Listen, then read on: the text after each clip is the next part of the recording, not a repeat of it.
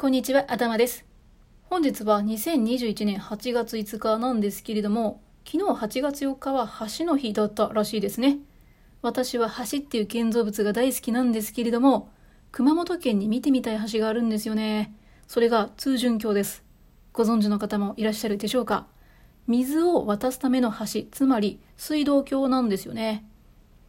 もともと江戸時代に水不足が問題となっていた白井戸台地に水を送るために1854年に肥後の石工たちの持つ技術を用いて建設した石橋なんです。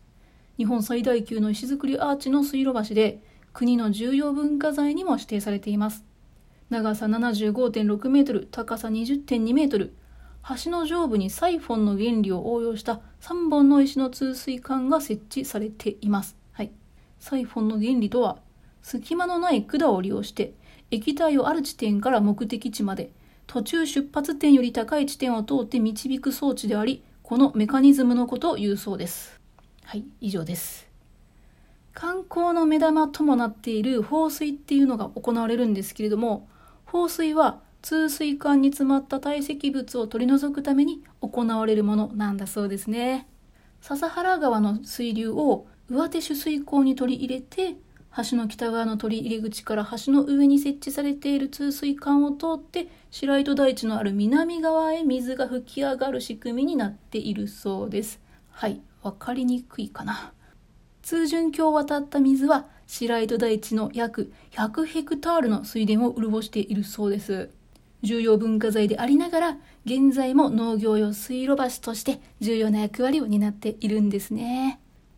通潤橋は劣化による漏水などもあって1999年から2003年までに大規模な改修工事が行われています。ただここ数年に起こった災害でも大きなダメージを受けたようですね。2016年に発生した平成28年熊本地震では通水管の目地から多量の漏水が発見されました。また2018年5月7日の未明から降り続いた大雨で石垣の一部が崩落したそうです。とはいえ現在は全て復旧が終わっているようですね。自然に囲まれた通潤橋の放水っていうのはね日本の絶景じゃないですかね。行ってみたいな。